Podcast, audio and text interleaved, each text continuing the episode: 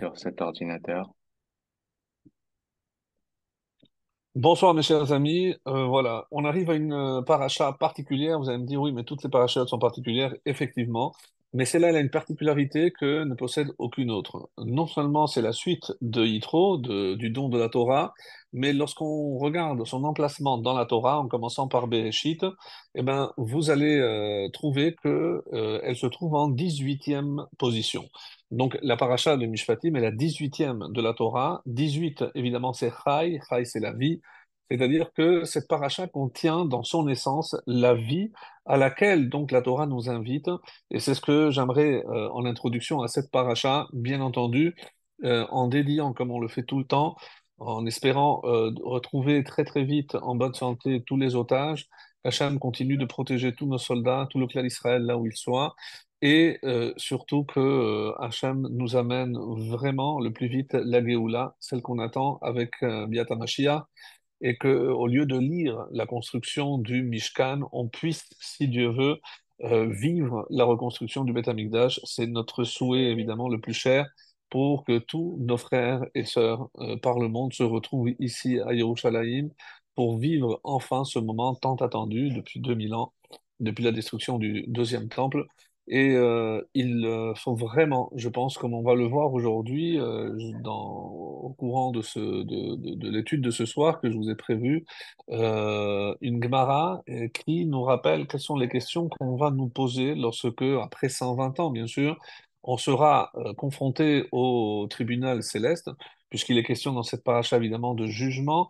Ben, le jugement ici-bas, mais il y a aussi le jugement haut lorsqu'on arrivera là-haut et on passera tout le film de notre vie, on dit depuis le, la naissance jusqu'à, jusqu'au départ. Et comme le Zohar ne manquera pas de nous le souligner, non seulement euh, Hachem a un disque dur pour chacun d'entre nous, eh ben, il sait aussi nos pensées. Au moment où on a fait une mitzvah, est-ce qu'on l'a fait avec une bonne intention?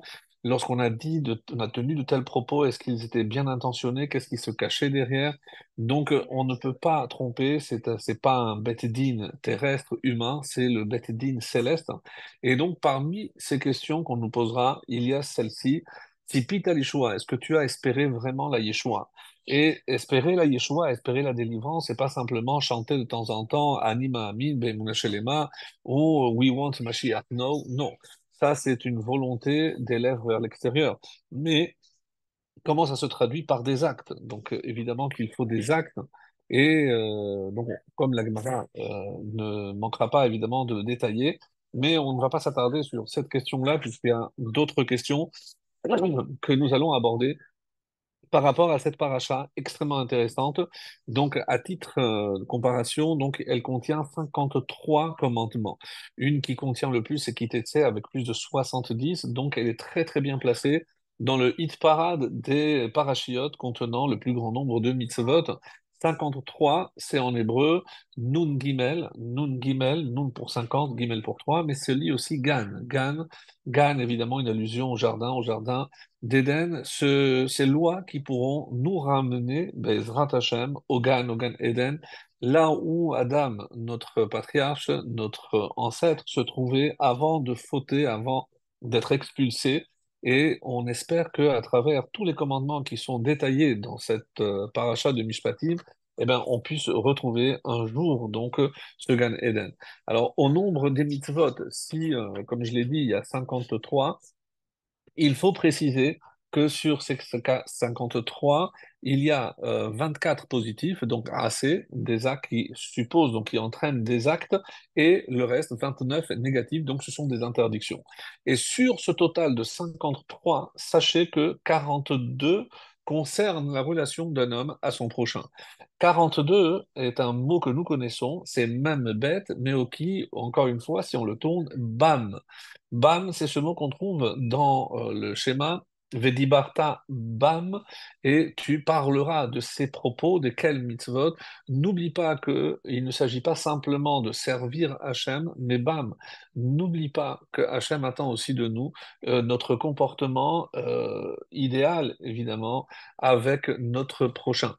Comme Nous allons le voir, on va prendre quelques exemples, mais avant d'aborder euh, véritablement le, le contenu essentiel de cette paracha, et euh, je ne reviendrai pas sur euh, des thèmes qui ont été développés les années précédentes, si euh, mes souvenirs sont bons, il y a deux ans, je crois, en 2021 peut-être, ou de 22, peut-être 21, on avait vu que cette paracha contenait l'essentiel de ce que le Harizal et d'autres commentent comme la Torah des Gilgulim.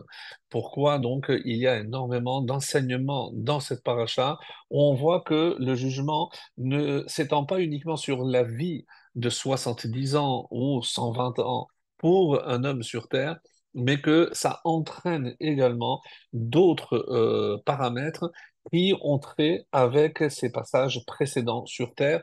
Donc, c'est un thème qu'on avait déjà développé, donc sur lequel je ne reviendrai pas ce soir, mais pour ceux qui veulent, donc ils peuvent toujours aller euh, fouiller dans les cours des années précédentes si euh, veulent se rafraîchir un petit peu la, mémoire.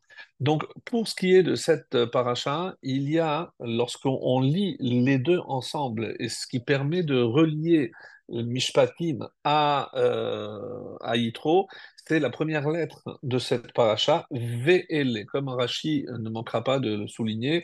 Pourquoi on ne commence pas par Ele, pardon, Ele Hamishpatim, pourquoi VL Pour nous dire, vous regarderez Rachid aussi, aussi, on avait déjà développé les années précédentes, pour nous dire que de la même façon, et c'est Liao Mizrahi, un, un des commentateurs de Rachid, qui ne manquera pas de dire, même si tout le monde n'est pas d'accord avec lui, que euh, on a reçu toutes les lois qui se trouvent dans Mishpatim exactement dans le même contexte que les Aseret Adiberot, c'est-à-dire avec des kolotes ou brakim, avec des tonnerres et des éclairs.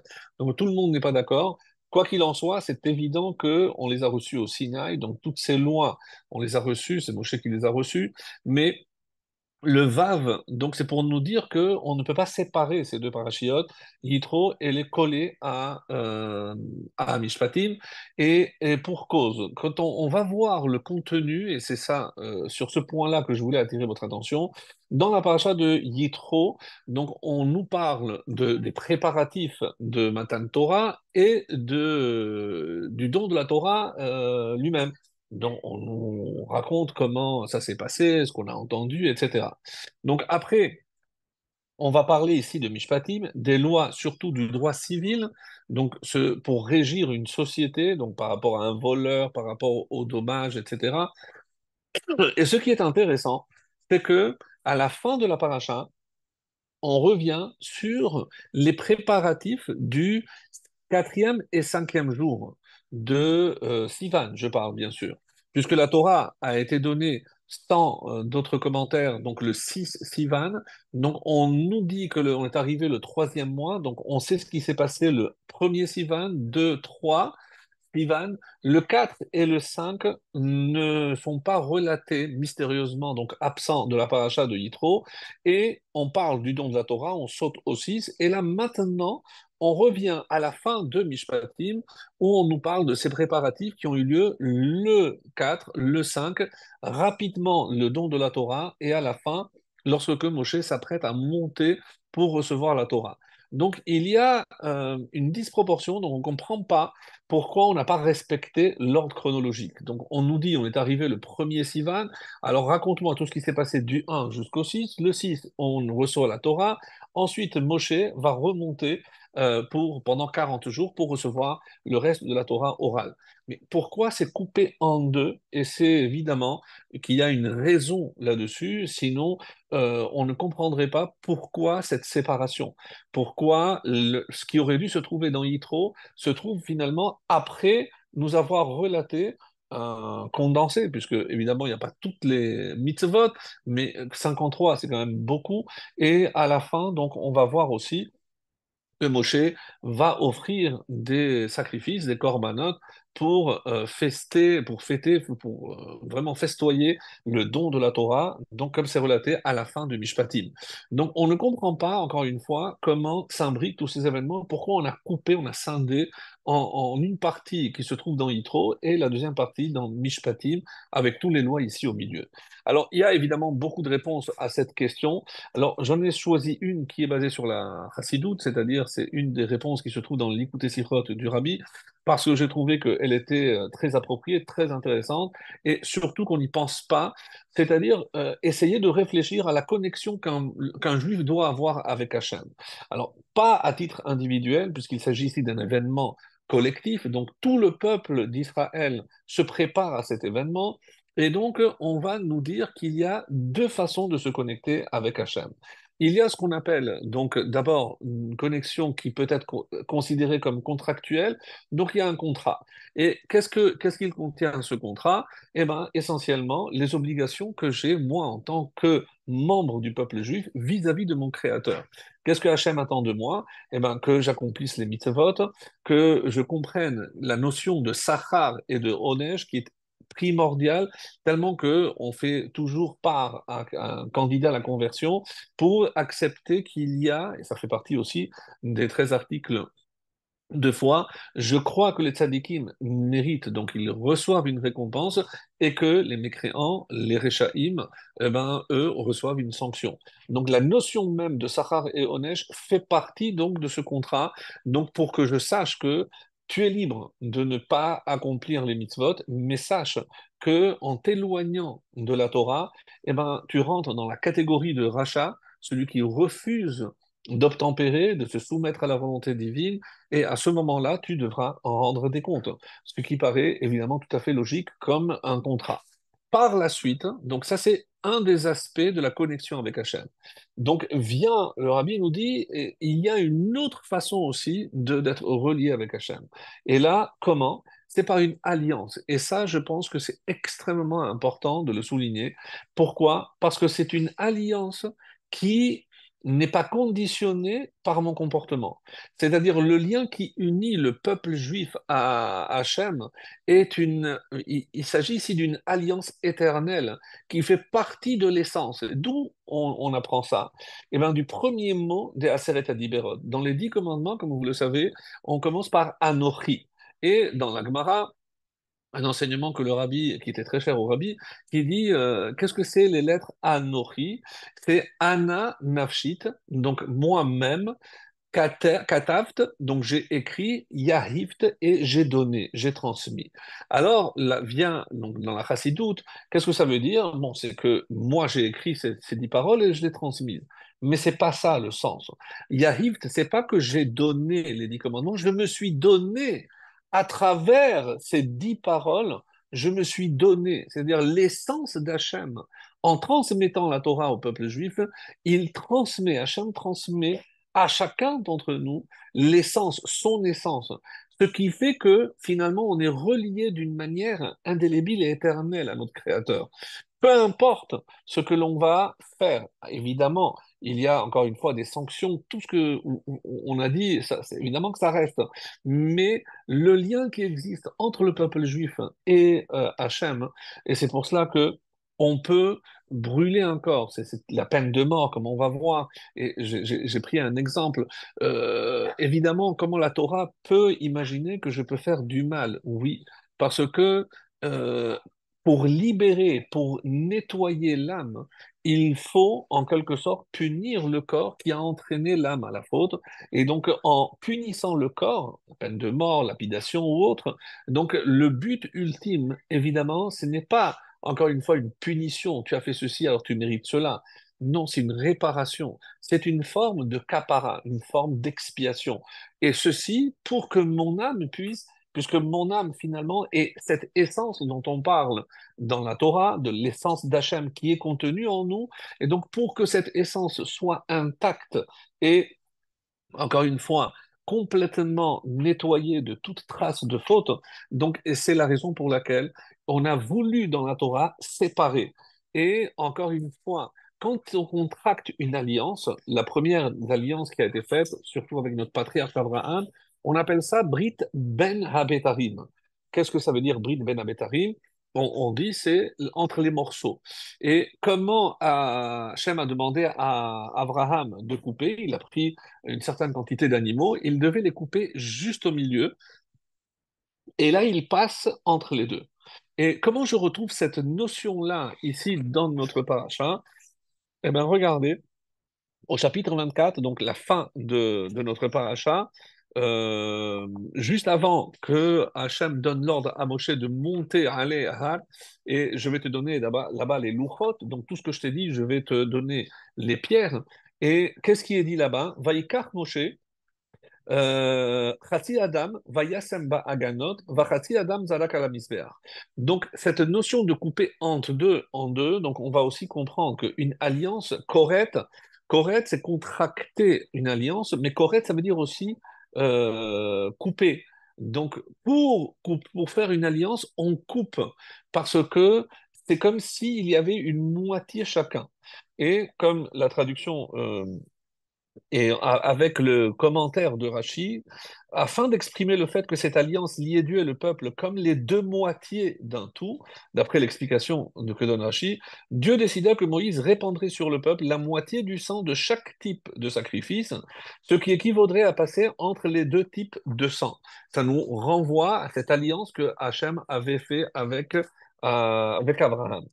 Et pour souligner la dimension d'alliance que revêtait cette aspersion, Dieu envoya un ange chargé de séparer en deux chacun des deux types de sang. Et c'est ce que dit le verset. Moshe prit alors la moitié du sang et la versa dans deux grands bassins, l'un contenant la moitié du sang des offrandes et l'autre la moitié des sangs des offrandes de paix.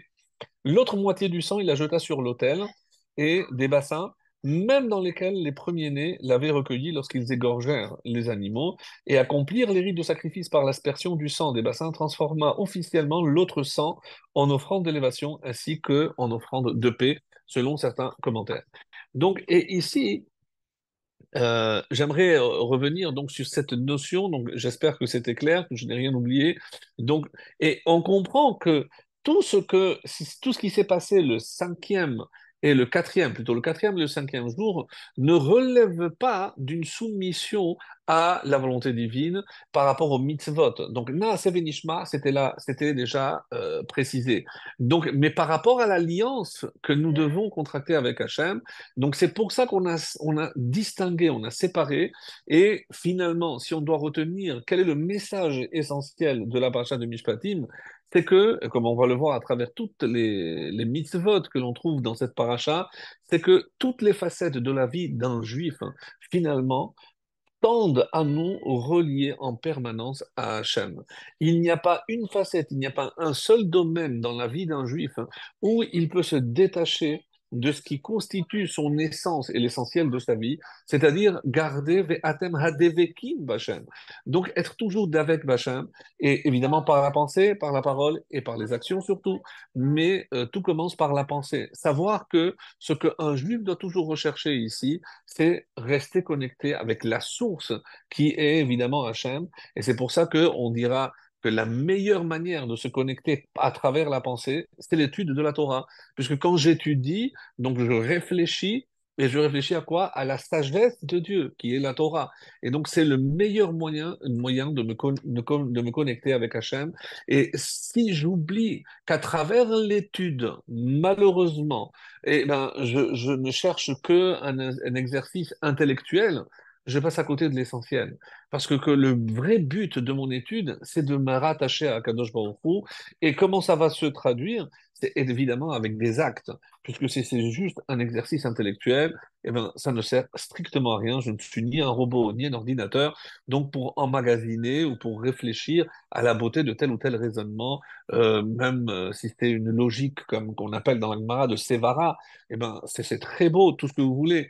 Mais ce n'est pas le seul but. Le, seul, le but essentiel, c'est de ne pas, ne pas oublier de rester à connecter avec Hachem, parce que c'est de cette relation et de cette union avec la source que provient notre vitalité et on peut dire aussi que c'est la substance de notre vie, c'est ce qui euh, fait la vie essentielle d'un juif, hein, parce que c'est ce qui est recherché. Alors pour revenir donc à cette séparation du sang, il y a un petit détail euh, que je peux vous lire avec, euh, avec Rachi, mais qui est aussi très très intéressant, c'est par rapport donc à euh, ce que le Midrash nous dira. Rachid nous dit, euh, si je vous lis, ce que Rachid euh, rapporte ici par rapport à la moitié du sang. Pourquoi? Parce qu'il se pose la question, mais comment on peut savoir dans un liquide exactement, sans le mesurer bien sûr, comment je peux séparer le sang en deux deux parties égales, puisqu'on avait bien compris qu'il fallait ici que les deux parties soient égales. Alors, on dit Vaikar Moshe Adam, Michileko, mais qui est capable de séparer exactement un liquide, donc en deux quantités exactes, répond Rashi, Malachba Vechileko c'est un ange qui est venu et c'est lui qui a fait la séparation. Donc Moshe, évidemment, n'a pas cette aptitude, euh, cette connaissance pour savoir euh, couper en deux un liquide. Ça, c'est pas, pas de l'ordre normal. Mais lorsque on voit ce qui est écrit dans le Midrash, on dit qu'il y a six opinions différentes que je vous ai répertoriées parce que c'est vraiment incroyable. Alors, pour les Rachamim, euh, donc comme Rashi va le dire, Rashi rapporte une seule opinion, mais il six. Celle que je viens de rapporter au nom de Rashi, elle est au fait, euh, c'est l'opinion de Bar Kapara. Bar Kapara, il dit que Bamal il est venu un ange, Vechileko, et c'est lui qui a séparé. Et, pourquoi les gens euh, n'ont pas vu cet ange? On dit qu'il a pris l'apparence de Moshe Rabbeinu. Bitmuto shel Moshe. Donc les gens qui regardent, ils pensent que c'est Moshe qui l'a fait, mais c'est comme si Moshe avait été habité par un malach qui lui est capable de séparer, de faire une sorte de miracle. Reste à savoir pourquoi il fallait un tel miracle pour séparer finalement du sang. Même s'il y a trois gouttes de plus ou de moins d'un côté, est-ce que ça aurait fait, ça aurait été très grave? Est-ce qu'il y avait des conséquences? En tout cas, donc Rabbi Yehuda, Rabbi Yehuda bar euh, Rabbi Ila, il dit Hadam Donc c'est tellement inconcevable qu'un homme puisse réaliser un, tel prodige, c'est que euh, le sang s'est séparé, il a mis deux bassins, et le sang s'est séparé, la moitié est allée dans un, l'autre moitié dans l'autre. Donc, euh, pas d'intervention ni humaine, ni, euh, ni, d'ange. Donc, le sang lui-même. Vient Rabbi Nathan, et il dit non. Qu'est-ce qu'il a fait Hachem? Il a euh, opéré un changement au niveau de la couleur. Donc, il a vu qu'il y avait deux couleurs, donc il a séparé la couleur plus sombre ou plus rouge d'un côté, et euh, il a su comme ça comment les séparer. Bon, ça c'est l'opinion de Rabbi Nathan. Troisième opinion, comme j'ai dit, c'est Bar Kapara. Rabbi Yitzhak dit non, il y a une batte-colle qui a dit, lorsque Moshe a commencé à verser, une batte-colle, une voix céleste, stop, c'est bon, exactement la moitié, donc, Moshe s'est fié à cette voix céleste. Et euh, Rabbi Ishmael dit non. Pourquoi on, va imaginer qu'il faut un miracle pour cela? Moshe, eh ben, il était baki. Oui, euh, parmi ses compétences, eh ben, il y avait aussi celle qui consistait à séparer un liquide en deux. Comme un bon boucher peut couper un morceau exactement par la moitié, eh ben, une grande dextérité. Moshe pouvait euh, à, vue d'œil, séparer un liquide en deux quantités exactes. Donc, parce qu'on ne veut pas aller jusqu'à un miracle. Qu'est-ce qui se cache derrière tout ceci, mes amis? Parce que c'est ça euh, ce qu'il faut se poser la question. D'accord, il y a plein d'avis, mais, mais, pourquoi, si c'était tellement important, Hachem a voulu qu'il y ait qu'on ait recours à un miracle pour une action tellement simple? Alors, on a expliqué déjà dans un premier temps que euh, cette action qui paraît simple euh, revêt une importance euh, primordiale dans le sens où on a expliqué que ce qui était en train de se passer, c'est contracter une alliance éternelle avec Hachem. Et donc, il fallait, au même titre que lorsque Abraham l'a fait, il a coupé en deux, il fallait que ces deux parties soient égales pour que l'on comprenne que on n'est que la moitié d'un tout et que euh, dans une alliance, eh ben, on est moitié-moitié. Donc ça, une première euh, explication qui peut être euh, satisfaisante, ma foi, puisque ça rentre très bien dans ce qu'on expliquait dans notre introduction. Vient le Rav Houtner, donc un contemporain, contemporain aux États-Unis, qui est décédé depuis, et euh, il pose une question. Il a dit, bon, quand on voit le Midrash, et on se dit, mais enfin, euh, qu'est-ce qui a eu besoin de faire un tel miracle? Qu'est-ce qui s'est passé s'il y avait un peu plus d'un côté que de, l'autre? Est-ce que ça, ça aurait changé quelque chose à l'alliance? C'est sa question, c'est ce qu'il pose comme question. Euh, qu'est-ce qui serait passé? C'est ce qu'il veut, qu'est-ce qu'il veut dire? Et donc, Kritat Brit, Ben Hashem le Israël, comme Bit Bet donc il dit, il faut moitié-moitié. Et là, il introduit une notion exceptionnelle qui nous, qui jette évidemment une lumière tout à fait nouvelle sur euh, ce processus de séparation du sang et qu'est-ce que c'est que cette alliance entre le peuple et Dieu? On aurait pu croire que comme il s'agit d'une alliance entre le peuple juif et Hachem, l'essentiel de cette alliance, c'est ma relation à Hachem. Viens, Hachem te dit, stop.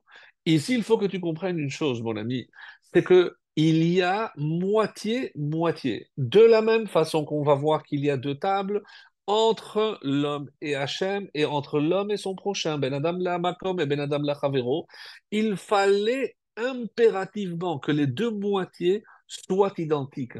Pour, comme nous dit ici euh, Ravoutner, parce qu'il fallait qu'on comprenne que les deux sont aussi importantes. Il n'y a pas plus d'un côté que de l'autre. Donc on a dit un côté pour Hachem, un côté pour l'homme. Non. Moitié-moitié, c'est aussi important de respecter le Shabbat que de respecter l'honneur qui est dû à quelqu'un ou de ne pas humilier, comme on va le voir par la suite. Donc, c'est la même chose.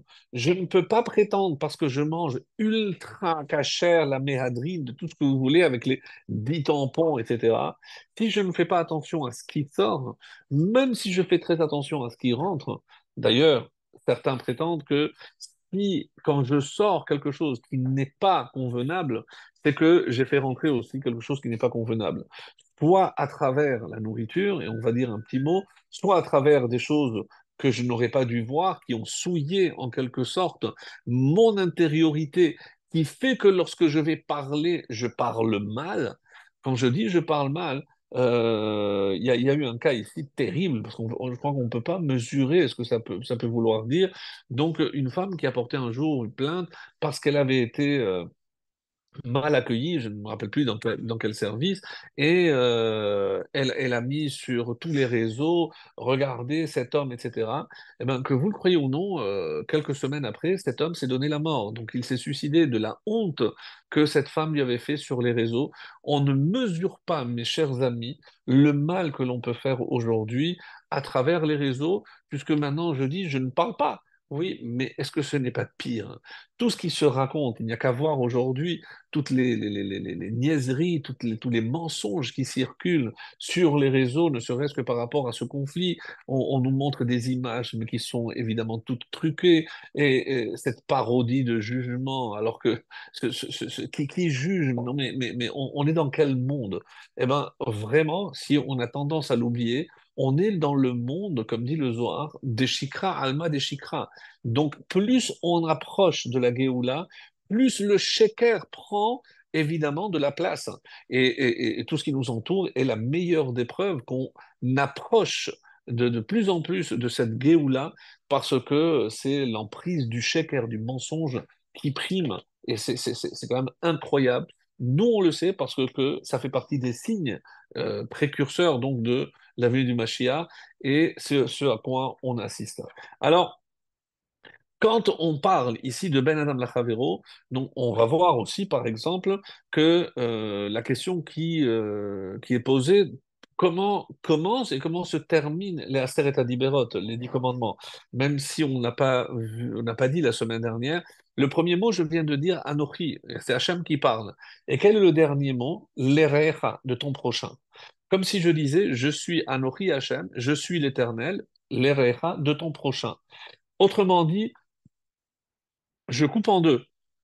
Et on va voir énormément d'allusions qui sont faites pour que l'on comprenne que je n'ai pas le droit de séparer et dire qu'il y a euh, des mitzvot plus importantes parce que elles, euh, euh, ont une relation avec Akadosh Baruch Certainement, certainement pas.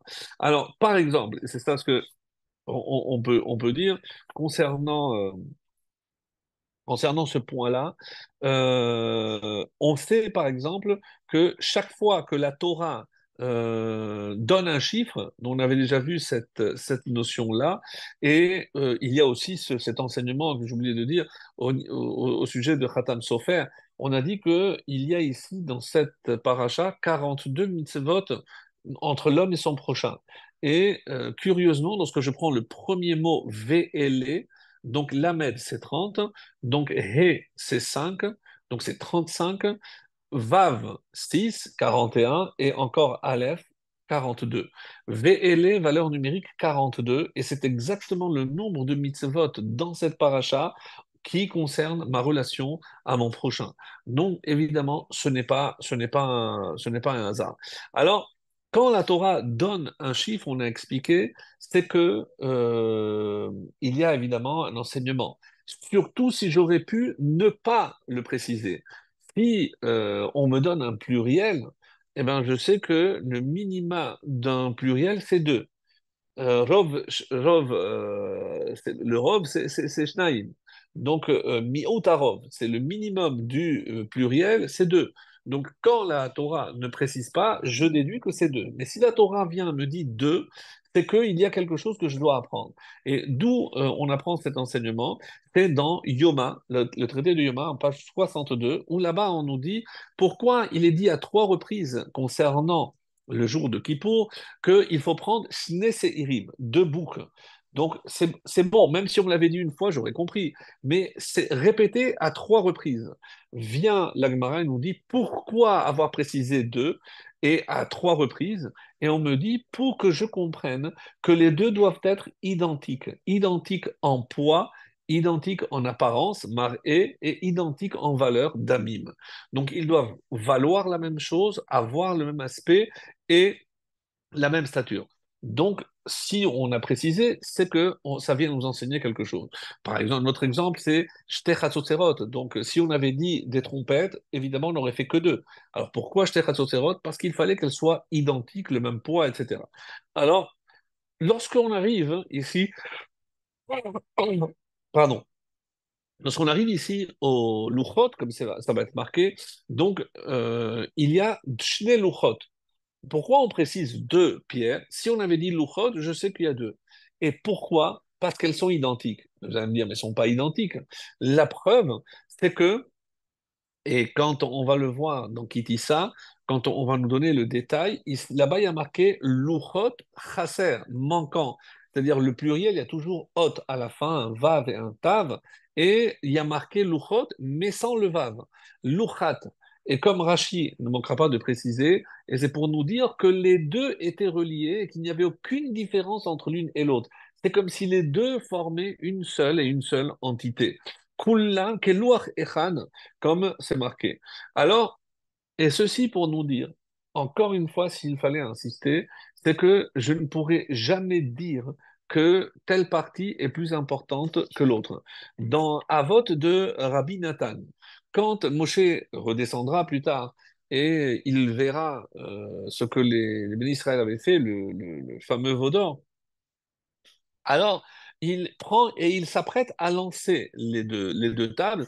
On dit que les Ékénim, les anciens, sont venus pour le retenir à Moshe. Pourquoi les deux? Si déjà euh, brise la première, pourquoi la première? Parce qu'ils ont fait un veau d'or. Et qu'est-ce qu'ils ont transgressé? Eh ben, je suis l'éternel ton Dieu, tu n'auras pas d'autre Dieu. Donc, c'est la première table. Alors, deux avis. La le premier avis qui dit non, mais dans la deuxième table, par quoi ça commence? L'Otirtsar ne commet pas de meurtre, et on dit qu'ils ont tué Khour. Donc, ils ont aussi transgressé. Mais pour ceux qui disent que non, euh, le, Khour ne rentre pas ici, qu'est-ce que Moshe leur a dit? Mais vous n'avez pas compris qu'il n'y a pas l'étape de droite et l'étape de gauche c'est une et une seule entité. Il suffit que je touche ici, et c'est comme dans le Sefer Torah. Dans le Sefer Torah, il suffit qu'il y ait une lettre manquante, une lettre mal faite, et je ne dis pas que ce mot n'est pas valable, je dis tout le Sefer Torah n'est pas valable. Donc, dans la Torah, lorsque je porte atteinte à un des commandements, ça peut être le respect des parents, ça peut être le Shabbat, ça peut être convoiter quelque chose qui appartient à quelqu'un d'autre. Eh bien, il n'y a pas de différence entre ceux de droite et ceux de gauche. Et ça, pour nous, on a beaucoup, beaucoup de mal. Et c'est pour ça que juste après Yitro, il y a Mishpatim, dont 42 sur 53 mitzvot viennent mettre justement l'accent sur ma relation à, à, mon prochain, pour que je comprenne et ça, je pense que malheureusement, lorsqu'on dit c'est bien, il faut être uni, etc., tout ce que vous voulez, c'est très bien. Mais il faut comprendre, comme un, exemple qui me vient, c'est un monsieur qui était très très pressé et, euh, et il roulait euh, derrière. euh, il, était tout vite, il était très content parce qu'il il, fonçait. Après, une voiture qui est venue se mettre juste devant lui, qui l'a freiné. Il, avait très peur d'être en retard. Il n'arrêtait pas de klaxonner, mais pourquoi il est tellement lent? Il a commencé à, aller de droite, à gauche, etc. Et il n'en pouvait plus. Il l'a traité de tous les noms. Il a klaxonné. Lorsqu'à un moment donné, il se met sur le côté, il n'en peut plus. Il a dit celui-là, il faut que je dise deux mots. Il sort lorsqu'il voit le visage de cet homme, surtout que lui, il avait une vieille voiture, c'est une voiture récente, donc il pouvait, il pouvait aller plus vite. Lors- Lorsque il voit le visage de cet homme, tous les mots sont restés à l'intérieur. Il avait un visage décomposé, en pleurs, en larmes. Monsieur, mais qu'est-ce qui se passe? Est-ce que je peux vous aider? Il a complètement changé d'attitude. Il lui a dit, si vous êtes un bon médecin, peut-être que vous pouvez m'aider. Je dit, mais vous vous sentez mal? Je lui ai dit, non, non, non. Je viens de déposer ma femme euh, au, à l'hôpital et on m'a annoncé une très mauvaise nouvelle. Donc, je suis euh, très, très perturbé parce que je ne sais pas si, euh, si elle va s'en sortir et- et je ne sais pas quoi faire, je suis un peu perdu. Il est resté pour l'encourager, pour lui dire que si Dieu veut, il faut croire et continuer à prier, etc. Il est arrivé en retard, mais il a compris quelque chose. C'est que avant de porter un jugement sur quelqu'un, alors avant de s'énerver contre quelqu'un, peut-être qu'il faudrait juger favorablement l'autre, se dire que bon, il a des raisons euh, de, de, de, de faire ce qu'il fait ou de, faire comment, comment il le fait. Alors, c'est quelque chose qui, malheureusement, pour ceux qui ont déjà conduit ici en Israël, euh, fait énormément de défauts parce qu'on entend euh, des, klaxons à tout va dès que euh, ça va pas. Et on- comme la fameuse blague que ici, le son va plus vite que la lumière parce qu'avant que le, feu soit déjà en vert, on est déjà en train de klaxonner pour, pour nous dire de faire vite. Oui, mais encore une fois, c'est lorsque on juge mal l'autre, on se fait du mal parce qu'on s'énerve, on est contrarié. Mais si je fais l'inverse, je dis, bon, le pauvre, peut-être qu'il a eu une mauvaise journée, peut-être qu'il a eu, comme ce, ce, ce, monsieur âgé, qui, euh, une mauvaise nouvelle, il a des raisons. Alors, non seulement je ne vais pas me faire de mal, mais je vais me préserver de m'énerver, de, dire des grossièretés, de, de, de, l'insulter, etc. Donc, véritablement, c'est un travail colossal à faire. Ça, euh, évidemment, c'est pas toujours facile de juger, mais comme euh, c'est rapporté aussi dans, dans la Gemara de Ta'anit, euh, non, pas, pas, pas, pas celle de Ta'anit que je voulais vous lire, euh, par rapport à un, personnage qui c'était Rabbi Yochanan ben Zakkai. Ah voilà, c'est Rabbi Yochanan ben Zakkai. On, on- dit que il y a personne qui l'a salué avant. C'est-à-dire, il, était là le premier à saluer n'importe qui, euh, même un goy même un goy. Comme ça, c'est rapporté. Donc, pour nous dire à quel point, pour lui, c'est important. Euh, tac, tac, tac. Euh, donc, même, un non-juif, hein, il saluait pour ne pas qu'on dise que regardez comment ce juif, etc. Donc, on, fait extrêmement attention à l'image aussi que l'on on l'on peut donner. Alors, et les deux questions, d'après euh, Avod Rabbi Nathan, un commentaire sur Avod Rabbi Nathan, très intéressant, qui nous dit, contrairement à ce, que, ce qui est rapporté, que je vais vous lire tout à l'heure dans la de, de Shabbat, euh, lui, il dit qu'il y a deux questions qu'on va nous poser après 120 ans. Je vous les lis. Konecha. Est-ce que tu as fait régner ton Créateur matin et soir? Alors, c'est une manière de dire, est-ce que tu as fait le schéma le matin et le soir? C'est-à-dire, est-ce que tu as accompli tes devoirs vis-à-vis d'Hachem? Puisque tout ce que, toutes les mitzvot que l'on fait, c'est pour les hamlir, pour couronner Akadosh Baruch Hu comme le roi du monde, comme le maître du monde. Donc, euh, ça, c'est tout matin et soir, et je commence ma journée et je finis ma journée avec ça. Et la deuxième question, Himlachta et traverecha, mais est-ce que tu as couronné aussi ton prochain benachat ruach avec la tranquillité et la sérénité? C'est-à-dire comment tu t'es comporté avec ton prochain?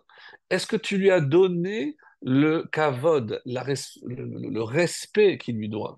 la considération qui doit être. Et tout ceci est appris déjà de, euh, du début de la paracha, que je n'ai pas rappelé parce qu'on l'a fait déjà trop souvent, mais on parle de cet esclave qui a dû se vendre parce qu'il a volé, il n'a pas pu euh, restituer il va se vendre. Et euh, là, encore une fois, on nous dit que celui qui acquiert un esclave, il, acquiert un maître. Pourquoi? Imaginons qu'il ne lui reste qu'un seul, euh, une seule couverture ou euh, un, seul oreiller. Alors son fils ou sa femme lui dit, écoute, est-ce que tu peux me le donner? Et euh, son serviteur, euh, lui aussi, il voudrait il aurait besoin d'un coussin. Eh ben, vient la fin et nous dit, eh ben, le coussin ira d'abord au, euh, serviteur à l'esclave. Tout le monde pose la question, mais pourquoi Pour quelle raison? Parce que, encore une fois, lorsque à mon fils, je lui refuse quelque chose, ce n'est pas par manque de considération. Il comprend qu'il y a une raison qui est au-delà. Euh, c'est pas pour autant que je vais euh, lui manquer de considération. Mais un esclave à qui je refuse quelque chose en me l'octroyant à moi ou à un membre de ma famille, il va sentir ça, bien sûr, parce que moi je suis un esclave. C'est pour ça qu'il ne me considère pas. Alors, on commence déjà, depuis le début de la paracha, à mettre l'accent sur le comportement que je dois avoir vis-à-vis de quelqu'un. Mais il ne mérite pas ma considération. S'il est là où il se trouve, c'est parce qu'il a volé, il ne faut pas l'oublier quand même. Donc on ne va pas me demander maintenant de sortir un tapis rouge pour un voleur. Il est là parce qu'il n'a pas, pas les moyens de restituer euh, son larcin et que euh, c'est par le travail qu'il va effectuer qu'il va payer sa dette vis-à-vis -vis de la société. Oui, mais ce n'est pas une raison pour l'humilier ou pour lui manquer de respect ou manquer de considération. Et, c'est un aspect extrêmement important qui va déjà donner tout le ton à, cette paracha. Comme on va le voir, il y a plein de plein d'autres exemples dans cette paracha. Je vais euh, tout à l'heure prendre un et euh, ce sera pour euh, la, la, conclusion. En quelque sorte, donc, pour nous dire que finalement, ces deux questions, est-ce que tu as couronné Hachem? Est-ce que tu as couronné ton prochain? C'est-à-dire, est-ce que tu as compris que dans la Torah, il y a la relation vis-à-vis d'Hachem, il y a aussi la, relation vis-à-vis de mon prochain. Et donc, si tu t'es occupé d'une partie et pas de l'autre, tu n'as pas accompli la Torah. Parce que dans la Torah, encore une fois, il n'y a pas deux parties différentes. Moshe a brisé toutes les, les dix commandements, toutes les deux tables, parce que toucher à une, c'est toucher à l'autre. Et c'est pas comme on dit aujourd'hui, moi je suis un grand humaniste, je ne fais de mal à personne. Bien sûr, tu fais, tu fais du mal à personne parce que tu crois que tu es un humaniste, mais tu te trompes.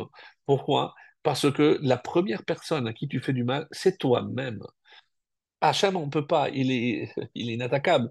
Je ne peux pas toucher Hachem, mais euh, nier son existence, nier l'alliance qui me relie avec lui, et alors je me considère comme un un, non-juif. Donc finalement, je n'ai rien de différent à un non-juif. Et donc, euh, quelle est la différence à ce moment-là? Pourquoi moi, j'ai été élu pour être le dépositaire de la parole divine, de la Torah?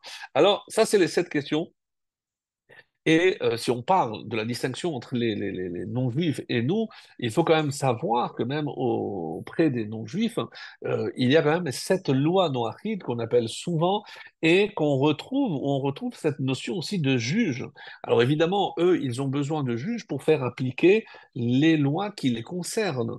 Donc on ne va pas les condamner par rapport à des lois qui ne concernent que le peuple juif.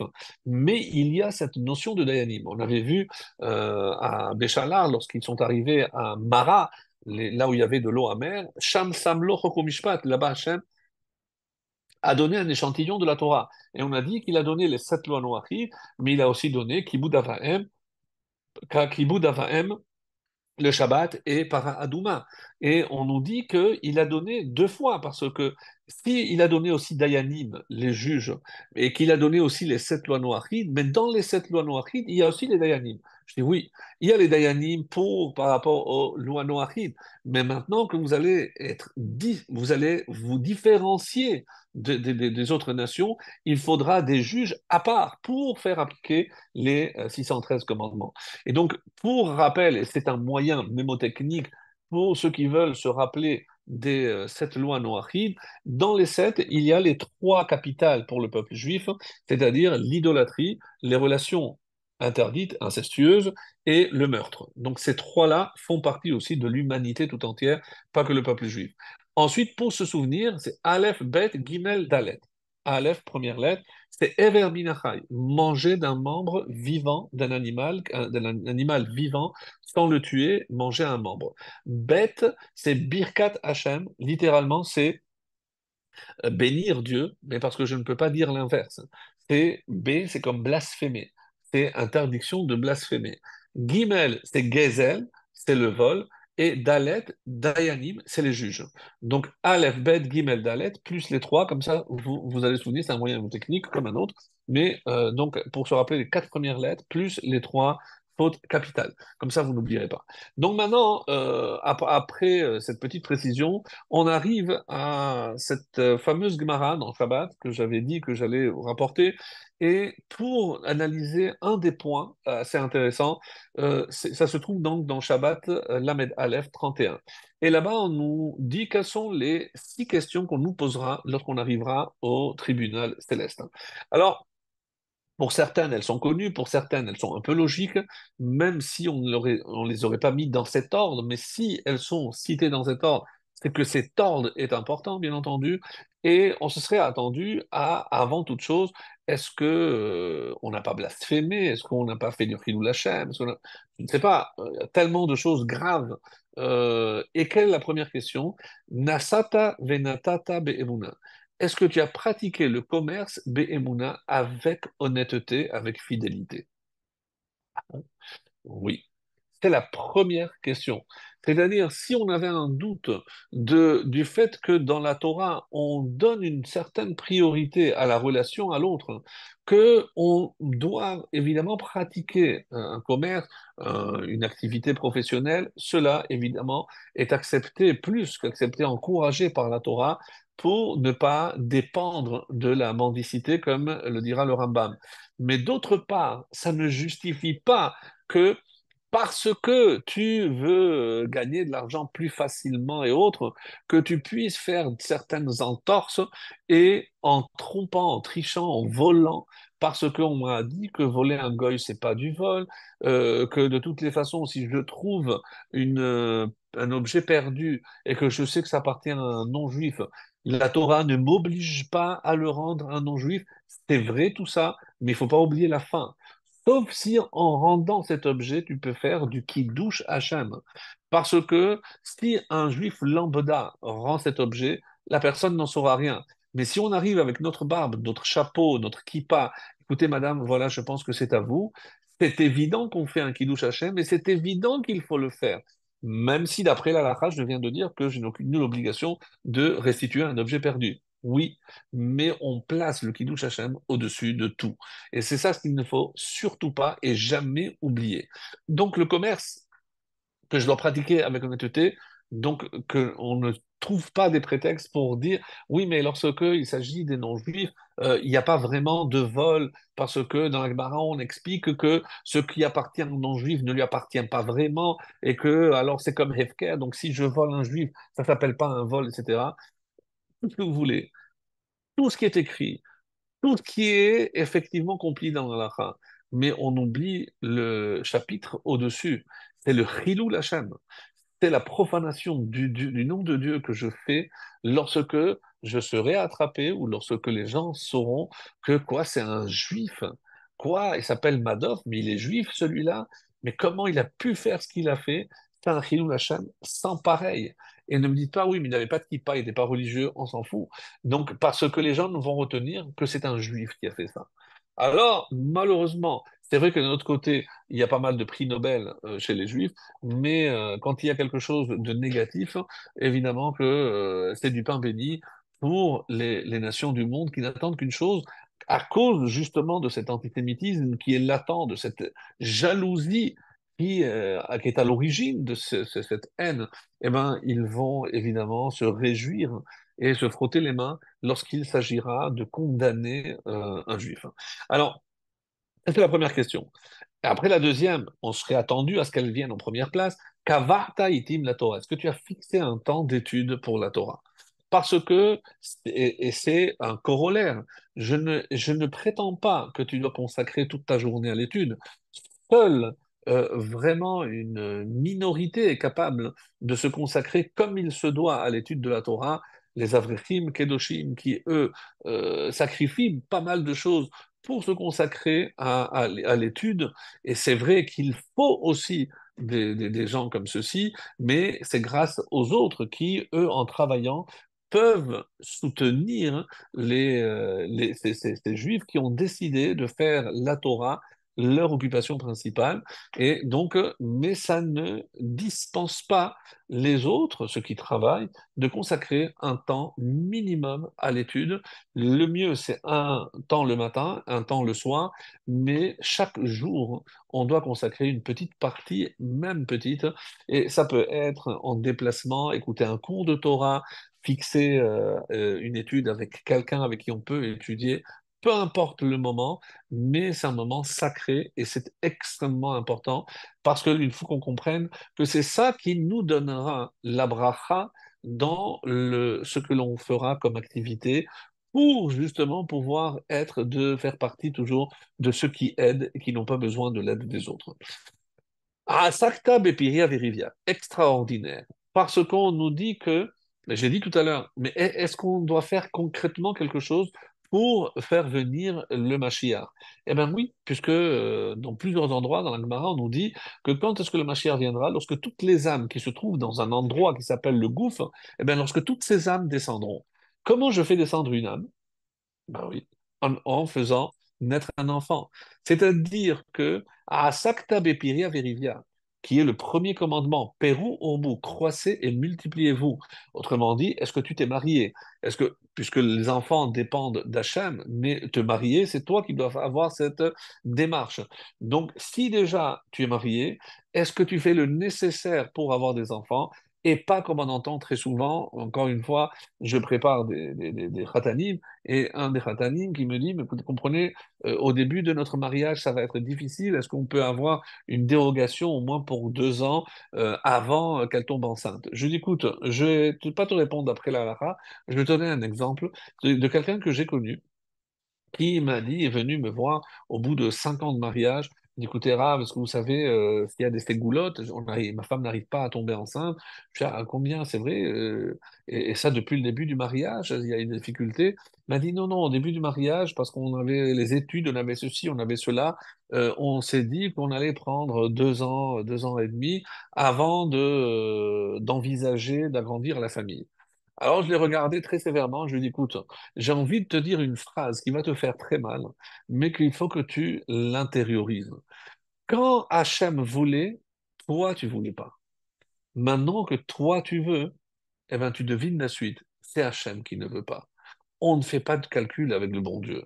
Donc, tu as ici, à Sakta Bepiria Verivia, tu as un devoir de procréation. Tu ne fais pas tes calculs à toi. Je ne suis pas en train de dire qu'il n'y a pas des dérogations. Oui, est-ce que j'ai accompli déjà la mitzvah? Est-ce que j'ai un garçon, une fille? Donc, je peux avoir des dérogations. Si ma femme euh, est très fatiguée, donc évidemment qu'on lui permettra un certain euh, moyen de contraception, pas tous, il faut euh, consulter un chacham, il faut consulter un médecin, et évidemment pour un temps limité, le temps qu'elle retrouve ses forces, etc. Tout ce que vous voulez. Mais en avis avec un chacham, avec un, avec un médecin évidemment, mais surtout avec ce qu'on appelle da'at Torah, avec ce que la Torah pense de tel ou tel point, puisque c'est exactement ce qu'on dit tout à l'heure, c'est que la, connexion que je dois avoir avec Hachem, c'est ça la substance de ma vie. Donc moi, je ne fais pas un pas dans ce monde si je peux, sans prendre le risque que ça ne soit pas euh, la volonté divine. Donc attention à tout ce que l'on à tout ce que l'on fait.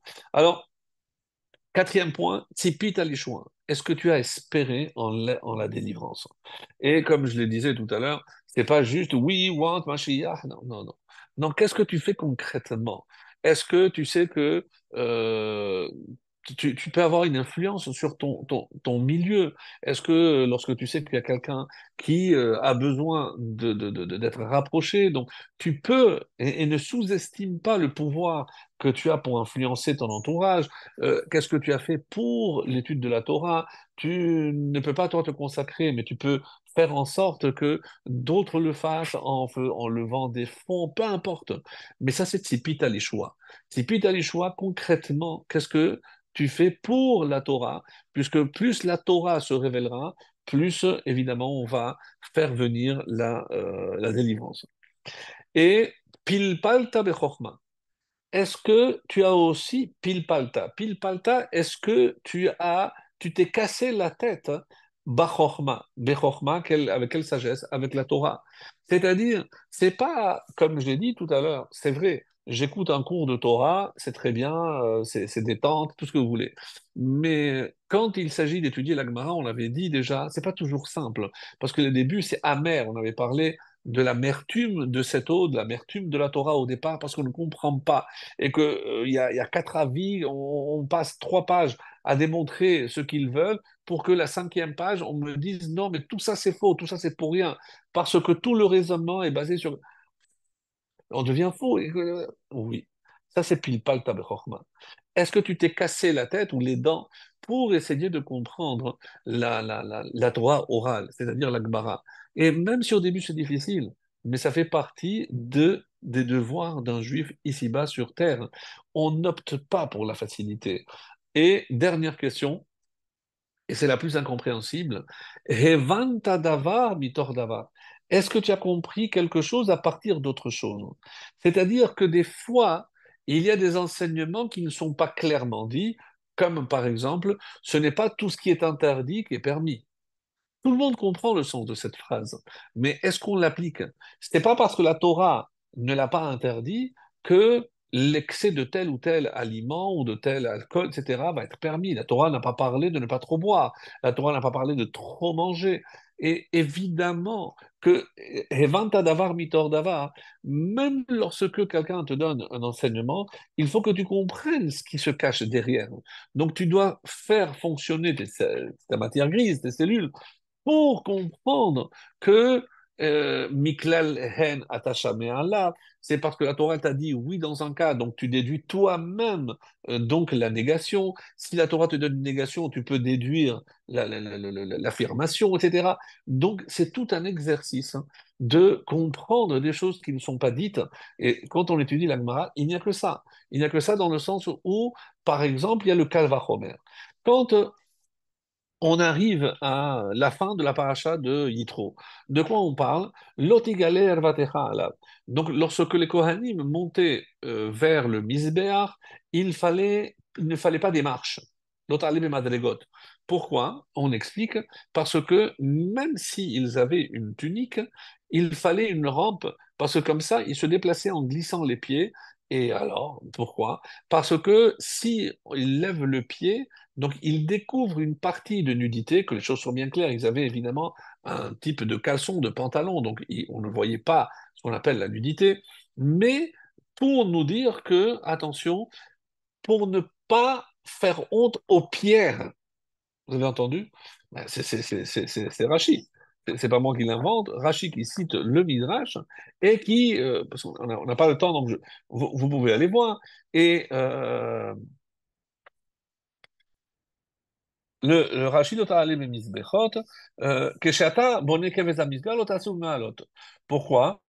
במזבחות, כשאתה בונה כבש המסגר לא תעשו מעלות. Pourquoi parce que quand je fais des marches, donc tu dois élargir les, les jambes. Ça s'appelle pas évidemment découvrir une partie euh, d'unité comme je l'ai dit, donc c'est Rachid qui le précise, ils avaient évidemment des pantalons, des sortes de caleçons. Mikol Makom, mais ça ressemble, Bam Minhag Bizayon, et ça un peu d'humiliation. Devarim Kalvachomer. Donc c'est pas clairement dit, mais c'est ça, apprendre une chose parmi une autre chose. Comme Kalvachomer, c'est euh, un raisonnement a fortiori. Ma avanim halalou, de la même façon que ces pierres, elle ne peut pas t'en vouloir de, les humilier, parce que c'est inanimé. Amra Torah, la Torah t'a dit, t'a dit, et ne les méprise pas, ne les humilie pas en montrant une partie découverte de ton corps. Calvachomer, à plus forte raison, ton prochain, qui est à l'image du Créateur, ou makpid al et à qui, évidemment, tu peux faire du mal en offensant, en humiliant, la khat à plus forte raison. C'est-à-dire, c'est que d'ici on apprend si celui qui est capable d'humilier une pierre ne manquera pas d'humilier une personne. Quand on dit dans le puits où tu as bu, ne jette pas une pierre. Alors, mais qu'est-ce qu'il s'en fout, le, puits? Je dis oui, parce que si tu es capable de jeter une pierre dans un puits, tu es capable de jeter une pierre sur une personne. Mais quel rapport, vous allez me dire? Oui, jeter une pierre ici, évidemment, c'est manquer de reconnaissance. Pourquoi un puits? Parce qu'un jour, tu as bu de ce puits. De toute personne, tu peux apprendre. Donc, ne pas reconnaître ce que tu dois à, l'autre, c'est une façon de lui jeter aussi euh, une pierre. Et au chapitre 22 euh, de la paracha, il y a un, exemple euh, sur lequel je voudrais m'attarder deux secondes. Vous ne pas euh, pardon, vous ne mangerez pas de la viande déchirée dans les champs, vous, la jetterez au chien. Déchirée ici, terefa, c'est-à-dire une viande, un animal qui a été dévoré ou autre, donc je n'ai pas le droit de la manger, mais je peux donner à un chien. Juste après le chapitre 23, c'est la fin du chapitre 22, chapitre 23, tu n'écouteras pas la calomnie et tu ne prêteras pas la main aux méchants pour être témoin d'iniquité, d'injustice.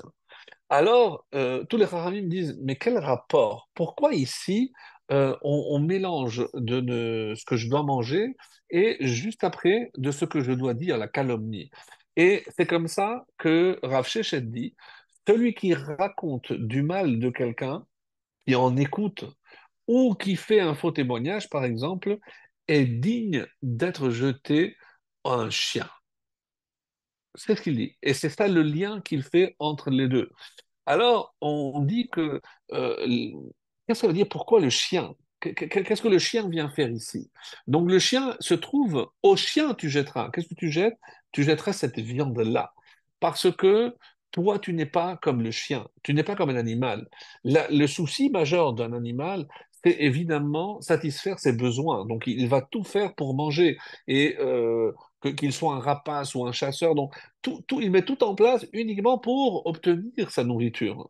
Et une fois qu'il a sa nourriture, il se jette dessus, il arrache, il dévore, peu importe la façon dont il, dont il va manger ça. Sauf évidemment les ruminants. Eux sont beaucoup plus calmes et même ce qu'ils avalent, ils le régurgitent pour mâcher. Donc c'est pour ça que nous, on ne mange que les ruminants d'ailleurs. Mais qu'est-ce que la Torah vient dire ici? Le chien représente finalement tout ce de quoi je dois m'éloigner. Donc, euh, par rapport à la parole et par rapport à la nourriture. Et c'est la Torah elle-même qui fait ce lien entre la nourriture, ce qui rentre, et ce qui sort. Et pas comme Saint Paul a, dit, ce qui est plus important, c'est ce qui sort et pas ce qui rentre. Donc, on enlève toute la cache-route. Donc c'est comme ça que les premiers chrétiens donc, ont aboli les commandements en disant qu'il suffit de servir Dieu avec le cœur. Donc c'est les premiers réformés, libéraux, donc, mais eux, ils sont allés vraiment avec un grand coup de balai et on a supprimé toutes les mitzvot en toute euh, âme et conscience, puisqu'ils font très attention à ce qui sort et peu importe ce qui rentre. Nous, on ne peut pas dire ça par rapport à ce que je viens de, dire, à savoir que je ne peux pas accorder plus d'importance à ce qui rentre, à ce qui sort, ou l'inverse. Donc la Torah a mis en parallèle la nourriture et la parole. C'est-à-dire que par rapport à la parole, je dois faire attention, mais par rapport à la nourriture, et c'est comme ça qu'il dit, en parlant mal, je peux descendre au niveau de l'animal.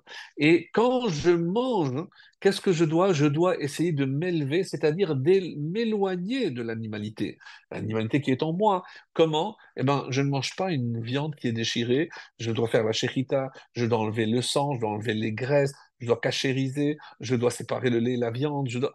Donc, tout ceci pour distinguer entre, justement, et comme les lois sont tellement nombreuses pour ce qui rentre, c'est la cache-route, et c'est pour ça que le chien symbolise ici, en quelque sorte, les lois de la cache-route, et eh ben, il y a aussi toutes les lois de la Shonara. Qu'est-ce que c'est euh, parler du mal ou, ou, calomnier ou motzi shemra? Par exemple, on nous dit que il y a euh, deux euh, façons de punir euh, une. euh, attendez, si je retrouve euh, l'exemple que je veux vous donner. Euh, pam, pim, pam, pam. Euh, ouais, voilà. Par exemple, on nous dit que une haroussa, pour, pour montrer à quel point la Torah se préoccupe même de quelqu'un qui a fauté. Et ça, c'est l'exemple que je voulais euh, réserver pour la fin. C'est par rapport à ce fameux voleur qui, vend, qui vole un bœuf, euh, pas un œuf, mais un mouton. Et euh, si on, il, il est attrapé, donc il faut qu'il restitue le double. Parce que tu as voulu priver l'autre, donc non seulement tu le restitues, mais ce que tu voulais faire à l'autre, on, te le fait, donc tu donnes kefel un dou- double. Donc tu donneras deux vaches si tu as volé une. Qu'est-ce qui se passe maintenant si tu l'as égorgé? Donc on va voir les différents avis. Si tu l'as égorgé et que tu l'as vendu, évidemment tu l'as vendu plus cher. Donc là tu dois restituer ou cinq fois le prix ou quatre fois le prix en fonction si c'est un animal, un bœuf ou si c'est un mouton. Donc quatre fois et on verra, on tout à l'heure pourquoi. Quoi qu'il en soit, donc la Torah prend en considération donc l'humiliation de la personne. Et pas que cela. On donne un exemple. On sait que parmi les quatre catégories de sanctions qui sont préconisées par la Torah, il y a en tête la sekila. La sekila, lapidation, c'est par exemple pour la transgression de Shabbat, c'est ce qu'il y a de plus grave. Et on dit qu'une haroussa, une fille, qui, il y avait deux euh, étapes dans le mariage, Erousin et Kiddushin. Donc, on va appeler ça fiançailles. Donc, je donnais la, la bague et on vivait pas ensemble. Donc, ça pouvait aller jusqu'à un an, jusqu'au moment où on décidait de faire les Kiddushin. À ce moment-là, euh, elle rentrait dans le domaine du mari et ils vivaient ensemble. Et euh, si pendant cette période, elle a une relation avec quelqu'un d'autre, c'est ce qu'on dit dans la Torah, Aroussa chez Zinta, qui a eu une relation interdite parce que c'est uniquement pour le plaisir, elle n'aurait pas dû, elle était considérée mariée, biskila, donc elle est lapidée, alors qu'elle est que fiancée. Qu'est-ce qui se passe si c'est une femme mariée qui a aussi trompé, donc est allée avec un autre homme? On sait qu'elle est la peine de mort, mais c'est bechenek. Chenek, strangulation, c'est un niveau inférieur. Alors la Gemara pose la question, mais je comprends pas. La logique aurait voulu qu'une femme mariée, c'est plus grave qu'elle aille avec un autre homme qu'une fille qui est juste fiancée, qui n'a jamais vécu avec lui. Alors, écoutez l'argument parce qu'il est impressionnant. On dit oui, mais il y a ce qu'on appelle emat ba'ala alea. Ça, c'est toute la réflexion dans la Gemara qui va essayer de trouver une réponse, mais, en descendant vraiment au tréfonds de la pensée humaine. Qu'est-ce qu'il dit? Non, parce que la femme mariée, il y a toujours la peur du mari. Imaginons que en pleine action ou autre, eh ben, le mari euh, la surprenne. Donc il y a cette angoisse qui est présente, et c'est pour ça que même lorsqu'elle faute, le plaisir dans la Avera n'est pas en complet parce qu'il y a, il reste donc cette crainte du mari. Incroyable. C'est-à-dire que la faute n'est pas complète à cause de la, de la crainte du mari, alors que la fiancée, ne craignant rien, elle, lorsqu'elle faute, elle le fait vraiment. Donc on considère qu'elle elle mérite une, une sanction plus grave. Vous allez me dire, oui, mais la mort, c'est la mort. Oui, d'accord. Mais comme L'Agmara le fait, on explique pourquoi euh, telle ou telle sanction, et on a expliqué que ce n'est pas uniquement parce qu'une peine de mort, ben, qu'est-ce que ça change? Si c'est de cette façon ou de cette façon, c'est parce que ça a un lien évident avec le, nettoyage que doit opérer cette mort au niveau de, de l'âme. Et euh, imaginons maintenant un autre cas, euh, toujours dans ce contexte-là, c'est quelqu'un donc qui a, qui s'est fiancé avec une fille. Et du coup, il change d'avis il change d'avis et euh, il se dit euh, ben, comment, il va s'arranger? Parce qu'il faut un guet, etc. Comment il s'arrange? Et il dit que euh, il prétend qu'elle a fauté. Il a dit oui, je l'ai vu avec cet homme-là. Alors, ça revient donc à ce qu'on a dit, à Roussa. Donc, si elle est accusée, donc elle mérite la séquila. Et comment on appelle cet homme-là? Alors évidemment, il va y avoir, s'il faut des témoins, euh, rassurez-vous, on va pas tuer juste comme ça la fille. Mais moi, ce qui m'intéresse, c'est comment la Torah appelle cet homme-là. Donc, en fait, qu'est-ce qu'il va entraîner? C'est la mort de cette fille. Donc, c'est un meurtrier, c'est un rotséar. Vient l'Agmara, se basant sur la Torah, et la Torah, comment elle appelle cet homme-là, ce fiancé qui trouve un prétexte pour ne pas aller avec elle Motzi Shemra. Il calomnie, il fait sortir un mauvais nom, littéralement, Motzi Shemra, sur cette fille. Mais pourquoi? Parce qu'on considère que c'est plus grave de sortir un mauvais shem, une mauvaise réputation sur quelqu'un, que de la tuer. La tuer, c'est une fois pour toutes. Mais maintenant qu'il a sorti cette rumeur, eh ben, même si elle est disculpée, parce qu'on va, on va pas avoir les témoins, etc., mais le mal qu'il a fait à cette fille, même si elle n'est pas exécutée, va, la, va, va, va poursuivre, poursuivre cette fille, ce mal, toute sa vie. Donc, vous comprenez que la Torah voit en profondeur les choses et les conséquences. Et il est pire de sortir une calomnie sur quelqu'un que de le tuer. Et c'est ça ce que la Torah veut mettre ici en avant. C'est exceptionnel, c'est vraiment quelque chose de, de, de, de, très très dur. Alors, juste pour la, conclusion, euh, et si je n'ai rien oublié, oui, euh, un autre exemple qui, qui va dans ce sens-là, c'est David euh, est poursuivi par son propre fils Absalom pour le tuer. Et on sait qu'il y avait le, grand sage de l'époque, Achitophel, qui encourage Absalom à tuer son père.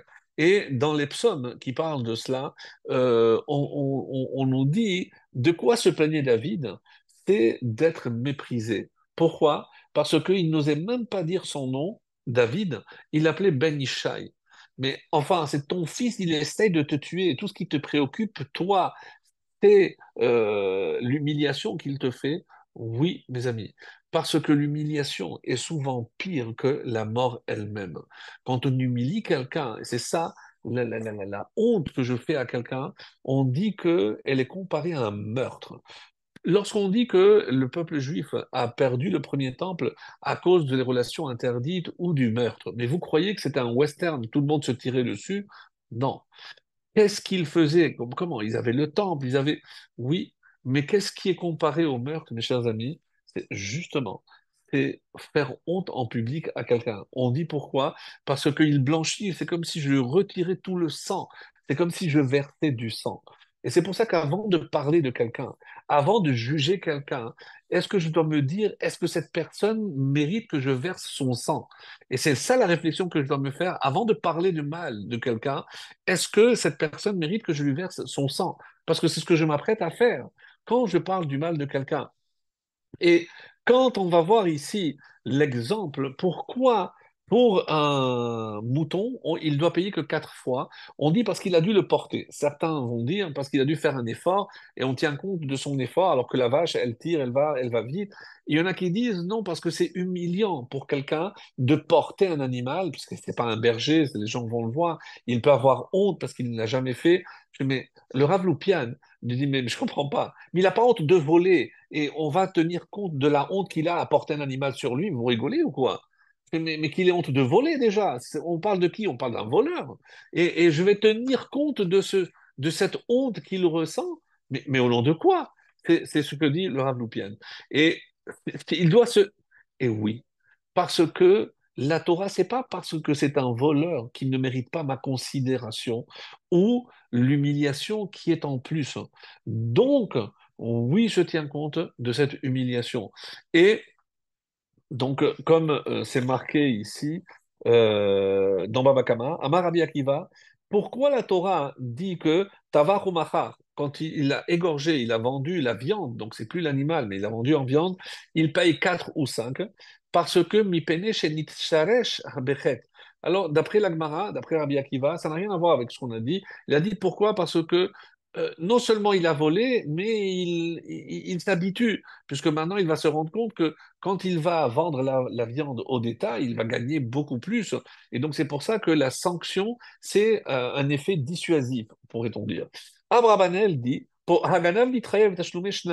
pourquoi il doit payer déjà deux fois Omnam, parce que c'est normal que euh, Haya Adain Beyado le parce qu'il avait la possibilité de le restituer. Donc, le, double, c'est une forme de knas, une forme de, payer une amende. à Omnam, maintenant, lorsqu'il a attaché, il a égorgé, il a... Donc là, c'est comme si à nouveau, il, volait plus encore l'autre. Et c'est pour ça que Bravanel dit, et quand euh, il met par terre, il vole une troisième fois. Lorsqu'il fait la shrita, il vole une quatrième fois. Quand il vend, il... Et c'est pour ça qu'il est sanctionné pour chacune des étapes, pour chacune des actions, qu'il fait. Ça, c'est d'après l'explication de Abravanel. Rambam, dans le guide des perplexes, Moré Nevuchim, nous dit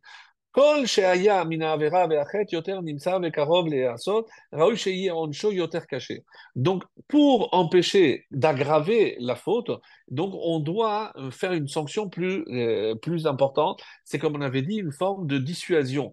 Et c'est pour ça qu'on va faire payer euh, le double pour quelque chose qui euh, peut être restitué, ou quatre ou cinq fois si c'est quelque chose qu'il a vendu. Rashi nous dit, il cite l'avis de Rabbi Yochanan ben Zakkai, c'est ce que Rashi dit dans notre paracha, ce qui prime pour la Torah, mes amis, c'est Kevod Abriot. C'est le respect qui est dû aux créatures, aux humains. Et pourquoi? Parce qu'il tire la vache, il ne se milie pas mais c'est pour ça qu'il paye cinq fois. Mais lorsqu'il doit porter l'animal sur, son, sur ses épaules, Amar Rabbi Meir, Gadol Kocha Shel Melacha, donc Rabbi Meir n'est pas d'accord avec ça, lui dit non, parce que le taureau, non seulement il a fait, il a dû payer 4, mais en plus il a empêché de faire un travail, parce que peut-être qu'il utilisait ce taureau pour faire des travaux sur les champs. Donc c'est plus, le, prix normal c'est 4. Pourquoi le taureau c'est plus d'après Rabbi Meir C'est justement parce qu'il l'empêche de profiter de ce travail. Ça c'est l'explication. Alors revient ici le rabbi sur cette notion, mais comment je peux faire attention à Kevodan chez la briotte hein? pourquoi? Parce qu'il a porté alors qu'il vient de voler. Je, vais me préoccuper de l'humiliation. C'est comme si en sautant par la fenêtre, après avoir volé, il se déchire le pantalon. Il va voir le juge. Je dis écoutez, euh, j'ai dû marcher avec un pantalon déchiré. Euh, il, faut faire une réduction de peine. Parce que j'ai eu honte. Mais c'est exactement la même chose. Alors, et c'est pour ça qu'on apprend, comme on a vu, des pierres. Et c'est ce que le, rabbi va dire.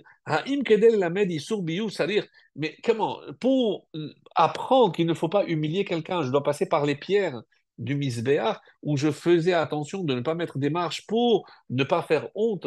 Et c'est pour ça que dans Baba Messia, et c'est ce que je disais tout à l'heure, celui, Hamalbin qui est Ilou. C'est ce qu'il faut retenir, mes amis. Celui qui fait honte en public, c'est comme s'il versait son sang. Amar David, Afilu Besha Sheoskin Ben Gaim Beaholod, Omrim Li David Abba al Eshet Ish. Mitato Bema. Donc, même lorsqu'il était occupé, on lui a dit c'est quoi? Et il a dit Hamalbin et Penechavero Barabim, leolamaba. Très, très grave. Celui qui fait honte en public à quelqu'un, il n'a pas de part au monde futur, mes amis. C'est quelque chose qu'on ne peut même pas mesurer la gravité. Même si au début de mon intervention, j'ai dit qu'il n'y a pas de différence entre les, tables de droite et de gauche, mais ici, on, est en train de mettre en, mettre l'accent justement sur le fait de la gravité de manquer de respect à mon prochain. Et je termine par ceci. Les pierres ne peuvent pas sentir la honte, une humiliation. Mais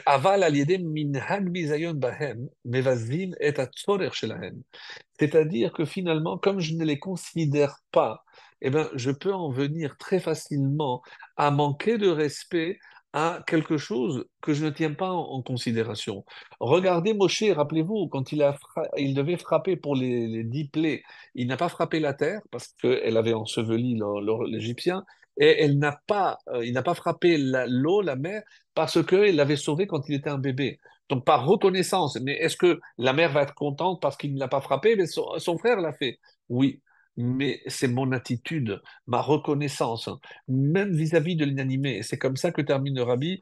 Et à Kohanim, Shetrichim, la Avanim, parce que les Kohanim ne peuvent pas accéder pour faire leur travail sans ces pierres-là. Donc, ne serait-ce que par considération au fait qu'elles te permettent d'accéder à ce que tu dois faire. Hein. Et n'oublions pas que finalement, tout le monde était redevable, au Kohanim, mais à ces pierres, parce que pas à travers ces sacrifices, ces corbanotes, et eh ben c'est ça ce qui faisait obtenir le pardon et prolonger la vie des gens. Comme avait dit Rashi, donc à plus forte raison, lorsqu'il s'agit de ton prochain qui est à l'image de ton créateur, donc comment tu vas comparer un être vivant qui est à l'image de Dieu avec une simple pierre.